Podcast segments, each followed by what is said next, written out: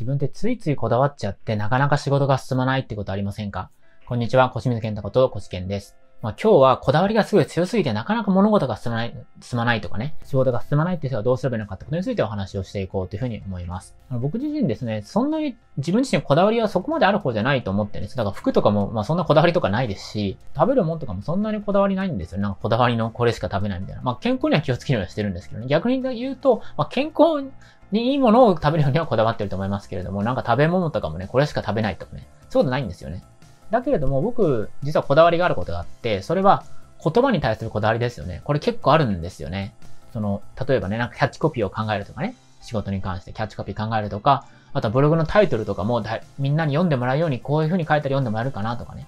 で、あともっと究極点で言うとね、僕、漢字が4つ並んでるの嫌なんですよ。で、見てもらうとわかると思うんですよ。まあ、たまにありますけどね。大体、なんか漢字2文字にカタカナとかひらがなとか混ぜてるんですよね。なんかその、自分の造語を作るときっていうのも。だからこういうこだわりが生きる仕事をする、するってことなんですよね。こだわりが生きる仕事をする。僕の場合こういう言葉に対するこだわり強いんで、こういう多分ね、文章を書くとか、そういうなんかキャッチコピーを考えるとかね。こういうコンサルティングの仕事っていうのは多分まあ向いてるんじゃないかなと思うんですよね。だからあなたのこだわりがあるんだとしたら、で、そこでさ、仕事がちょっと進まないって言うんだとしたら、その仕事は合ってないなと思いますよ。多分。その、こだわりが生きるようにしないと、た、多分ものすごい生きづらいと思うんですよね。だって自分に合わないことやってんだから。そのこだわりが生きる自分のこだわりがあるんだとしたらね、まずそのこだわりはどんなことなのかってことですね。で、そのこだわりが生きる仕事をしましょうっていうことですね。だからそれ普通の人が言うね、こだわりを捨てろとかね、そういうの僕ら無理じゃないですか。こだわり捨てられます？あなた自分が持ってるこだわり。だって、それこだわっちゃってんだから。無理でしょ。もちろんね、完璧主義ってのは手放す必要ありますよ。完璧主義っていうのは。ある、ある程度はね。だからその、自分が好きでこだわってんのか、それとも完璧主義なのか。これ考えてみてほしいんですよね。僕自身別に言葉に対するこだわりありますけれども、でも時間がない時はもしこれでやろうかなって、という面も持ってるんですよね。でも、ギリギリまでをこだわってやりたいってとこもあるんです。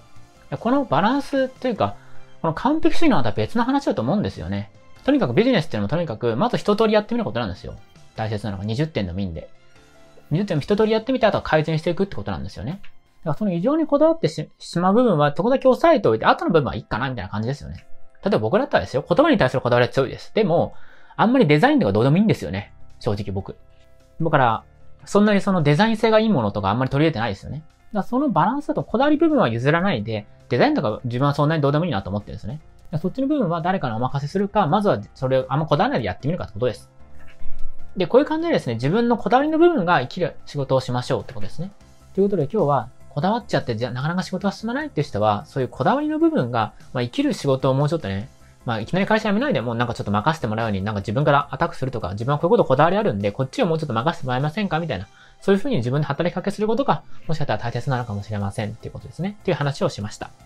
今、期間限定で、世界不適合者で鬱だった僕が、変人のまま好きなことで生き抜いてきた ADHD 最適ライフ構築メソッドを無料ウェブセミナーで公開しています。参加登録は動画の下の詳細欄のリンクをクリックしてください。また、この動画にいいねとか質問をコメントいただけますと、それを参考に動画を作っていきますので、ぜひいいねとコメントお願いします。